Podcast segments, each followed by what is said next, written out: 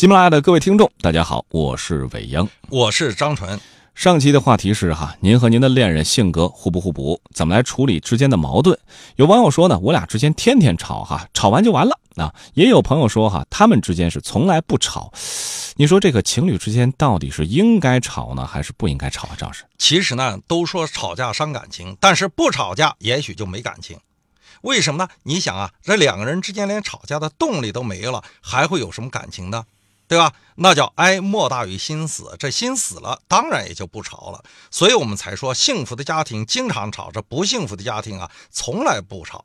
因为什么呢？因为他们之间要么不吵，一吵就吵分手了。嗯，那你想，压力这么大，节奏这么快，家庭呢是什么？家庭是缓解压力的一道防火墙。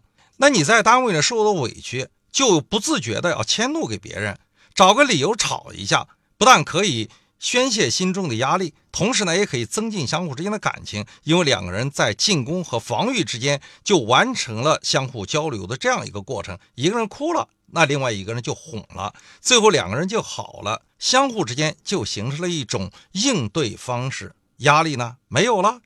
所以心理学有一种叫做踢猫效应，说的就是这个意思啊。踢了一只猫啊，虽然这个不是特别的有爱心，但确实有这么一种效应存在。以后我们可能会出个专辑哈，专门来谈谈吵架的艺术，敬请期待了。上期我们说到，伯恩斯通太太打开了房门，见到是小索尔托先生，她仿佛一下子就看到了希望，就像遇到了久别重逢的亲人一样，扑向了小索尔托。可是。让人觉得奇怪的是，小索尔托并没有回转头来来招呼我们，而是迅速地关上了伯恩斯通太太的房门。直到关门以后，我们还能够隐约地听到伯恩斯通太太惊恐地在诉说着什么。这个时候，出于职业的敏感，福尔摩斯意识到一定发生了什么大事儿，于是开始利用手上的灯笼，细致地查看着这所房子的四周和堆积在空地上的大堆垃圾。而摩斯坦小姐就和华生站在一起，摩斯坦小姐的手也紧紧地被华生握在了手心里。爱情啊，真的是一件不可思议的事情。有人相处一辈子也不了解对方，有人见面的一瞬间就洞悉了对方所有的真实，那种心有灵犀一点通的感觉，不就是爱的最高境界吗？原本我和摩斯坦小姐并不属于同一个世界的人。相互之间也许永远都不会有交集。就在前一天，我们之间还没有见过面，甚至不知道对方的存在。可自从认识以后，我们居然都心照不宣，没有说过一句情话，就已经有一种心心相印的感觉了。此刻，我们的手也不约而同地握在了一起。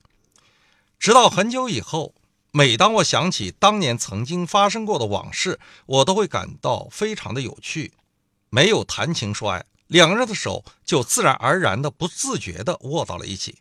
后来，摩斯坦小姐也曾经对我说，她当时本能的转向我，寻求我的安慰和保护。于是，我们像两个孩子一样，手拉着手站在那儿，尽管周围被黑暗包围着，也是险象环生，但是心心相印人的内心啊，却是异常的平静和镇定的。这就是恋爱心理学中经常提到的黑暗效应了。女孩只有在安全感匮乏的情况之下，才更容易接受男人的庇护。这时呢，摩斯坦小姐已经从刚才的惊吓中清醒过来，她微微的抬起了头，发出了这样一句感慨，说：“这儿真是一个奇怪的地方啊。”我看着这些在黑暗中来回窜动的小动物，也不无感慨的回答说：“是啊，就像全英国的鼹鼠都跑到这儿来了。我之前在巴拉莱特附近的山边见到过类似的情景，那个时候探矿工人正在那儿开展勘探的工作。正在这个时候，伯恩斯通太太的房门砰的一声就被人撞开了。”接下来啊，我就看到小索尔托一下子就从房间里面窜了出来，他两只手很夸张的向前平伸着，眼睛里面似乎充满着恐惧的，向着我们这边奋力的跑了过来。巴塞罗庙一定出了事儿，真的吓死我了，我的神经受不了这样的刺激。此时的小苏尔托已经是万分的恐惧了。在他那从高皮大领子里面透出来的痉挛的没有血色的脸上，表情啊，就像是一个惊慌失措、奔逃求救的小孩子一样。福尔摩斯看见他惊恐失措的样子，立即就用坚决而又干脆的态度说：“索尔托先生，也许你应该让我走进那座屋子里去了。”小索尔托立即用一种恳求的口吻回应道：“请进去，请进去，我真不知如何是好了。”我和摩斯坦小姐一起跟着福尔摩斯走进了那所神秘的大宅子。这长长的甬道的左面。就是女管家伯恩斯通太太的房间。我们看着伯恩斯通太太惊魂不定地在房间里面走来走去。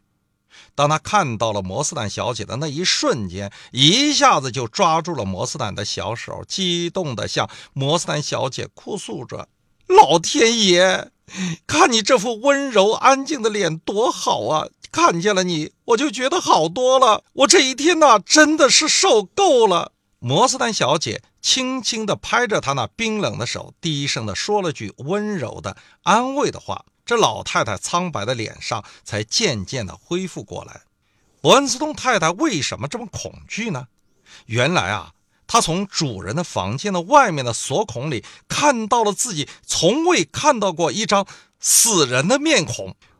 伯恩斯通太太向我解释道。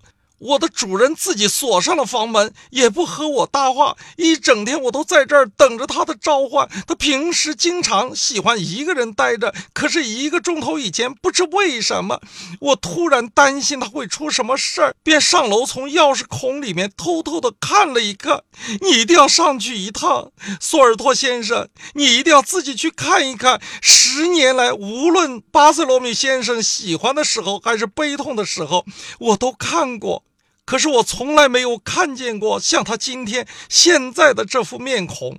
福尔摩斯提着灯在前引路，塞迪厄斯小索尔托吓得牙齿相击，两腿哆嗦，而摩斯坦小姐则留在楼下和惊恐的女管家作伴。华生看到福尔摩斯先生在上楼的时候，两次从口袋里拿出放大镜，小心仔细地验看着那些留在楼梯棕毯上的泥印儿。他慢慢的一级一级地走上去，把提灯尽量的放低，左右前后细细观察着。上了三节楼梯，前面就是一条相当长的甬道了。福尔摩斯一边慢慢走着，一边仔细地观察着。华生紧随在他的后面，他发现福尔摩斯那长长的影子投射在了身边甬道的墙壁上，拉出了一条长长的阴影。给这原本就已经有点阴森的甬道里又增加了一些恐怖的氛围。终于看到了巴塞洛庙的住所，就是前面第三扇房门。福尔摩斯走到了房门的前面，用力敲了几下，里面没有丝毫的回应。他又用手使劲地旋转着门钮，然后又用力推着房门，那厚重的房门也纹丝不动。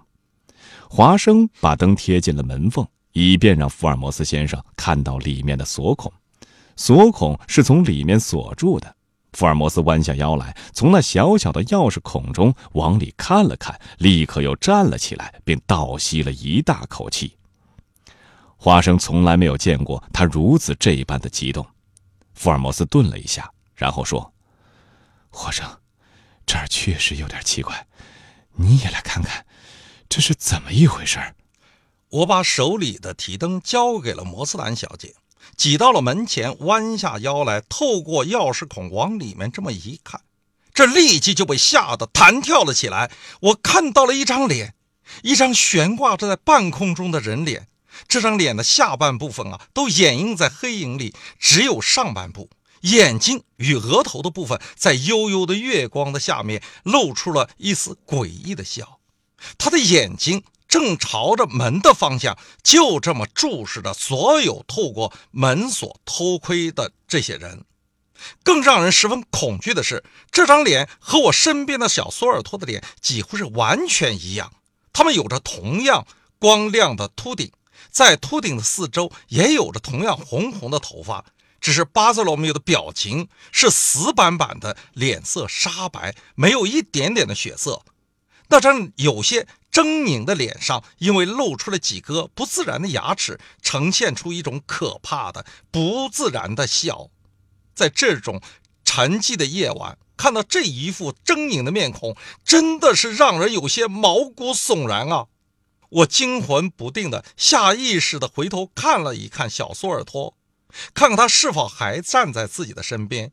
这时，我才突然想到，巴塞罗缪和小索尔托是一对孪生的兄弟，这真是太可怕了！我现在怎么办？门一定要打开。说着，福尔摩斯就开始撞击房门，把全身重量都压在了锁上。门响了响，可是没有推开。于是他又和华生一起合力猛撞，这次“砰”的一声，门锁断了，他们也进入了巴塞洛庙的房里。这间屋子收拾的好像是化学实验室，对着门的墙上挂着两层带玻璃塞子的玻璃瓶，桌子上摆满了本生灯、试验管和蒸馏器，墙的一角有许多盛着酸类的瓶子，外面笼着藤络，其中一起似乎已经破漏，流出了一股黑色的液体。空气中充满了一种特别刺鼻的焦油味道。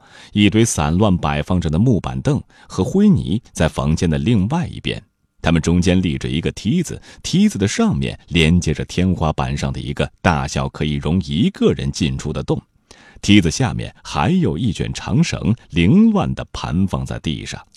在桌子的旁边的一张有扶手的木椅上，坐着房间的主人。他头歪在左肩上，面露惨笑。他已经变得僵冷，显然已经死去很久了。看来啊，不只是他的面孔表情特别，而且他的四肢已经卷曲了，形成了一个很奇怪的姿势。他那伏在桌上的一只手的旁边放着一个奇怪的器具，一个粗糙的棕色的木棍，上面用粗麻线捆着一个石头，像是一把锤子。旁边放着一张从记事簿上撕下的破纸，上面潦潦草草地写着几个字。福尔摩斯拿起那张破纸看了一眼，然后就递给了华生，说：“你看看吧。”在提灯的光亮下，我惊恐地发现上面写着的几个大字依然是四个签名。我立即叫喊起来：“天哪，这是怎么回事啊！”此时，福尔摩斯一边弯腰检验着巴塞洛庙的尸身，一边回答道：“谋杀，哈，果然不出我所料。你看。”他指着刚刚扎在尸体的耳朵上面的一根黑色的长刺说：“好像是一根金刺，就是一根金刺。你可以把它拔出来，可是小心着点这根金刺上有毒。”我小心翼翼地用拇指和食指把那根金刺拔了出来。金刺刚刚取出，伤口已经合拢了，除去一点点血痕能说明伤口的所在以外，很难找出任何遗留下的痕迹。这件事对我来说如同一个难解的谜，我不但没有明白，反而更加的糊涂了。福尔摩斯抬头看了一眼华生，然后说道：“正相反，现在各个环节都已经很清楚了。”我只要再弄清楚几个问题，全案就可以顺利结案了。尸检是查明死亡的原因、确定死亡性质、推断死亡时间的重要的过程，是刑事侦缉过程中不可或缺的一环。那么，根据常识啊，人在死后三十分钟到两个小时以内就会出现僵硬，九到十二个小时以后啊就会表现出全身的僵直，超过三十个小时以后就会逐渐的软化。从巴塞罗缪死后已经变得僵冷的情况看，巴塞罗缪的死亡的时间显然应当在九到三十个小时之内。头歪在左肩上，面露惨笑，应该说明他在死亡前受过某种刺激。从扎在尸体耳朵上的那根黑色的长刺来看，应该属于谋杀。那么问题就来了啊！如果各位是福尔摩斯，您觉得鹰爪别墅的这起凶杀案谁的犯罪嫌疑最大呢？是死者巴塞罗庙的弟弟小索尔托，还是那位神秘的女管家，或者是在开门的时候咱们遇到的那个莫名其妙的拳击手，还是那个阴沼别墅的看门人？有没有可能是那四千名背后的人呢？欢迎各位说出您对于这起凶杀的判断啊！可以在我们的节目下方分享您的观点。我们还是那句话哈，不定期的选择热评统一来回复。当然记得，如果喜欢的话，一定要订阅《福尔摩斯探案集》第一季《凝视生命的黑箱》。咱们下期再会。